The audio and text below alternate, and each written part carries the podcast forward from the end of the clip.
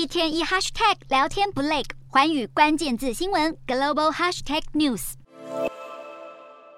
四年一次的世界杯足球赛即将开踢，身为史上第一个中东主办国的卡达，近期却招来各种批评，包括政府对移工的剥削，以及对 LGBTQ 族群的压迫。卡达高度依赖外国移工，不过相关的保证人制度却长期为人诟病。在这个制度规定下，移工的行动几乎都被雇主完全掌握。如果要出入境或是换工作，都需要先经过雇主同意，间接导致了强迫劳动或是工时过长的问题。根据国际特赦组织的调查，许多来自南亚国家的年轻移工参与世足赛的工程时，因为在高温的环境下超时工作，引发健康问题，甚至丧命，而官方却毫无作为。此外，卡达政府对 LGBTQ 族群的迫害也同样招致各界大量批评。对于这些卡达政府侵犯人权的疑虑，许多国家代表队和运动员也加入声援，呼吁卡达改善移工和 LGBTQ 族群的待遇。虽然卡达已经针对这些问题寄出相关的改善措施。劳工体系也有显著的进步，不过虐待工人和积欠薪资的情形还是普遍存在。国际足总前主席布拉特近期就坦言，将世界杯交给卡达主办是个错误且糟糕的选择。尽管卡达政府努力想要改善外界看法，但是种种侵害人权的记录都为这次的世足赛蒙上一层阴影。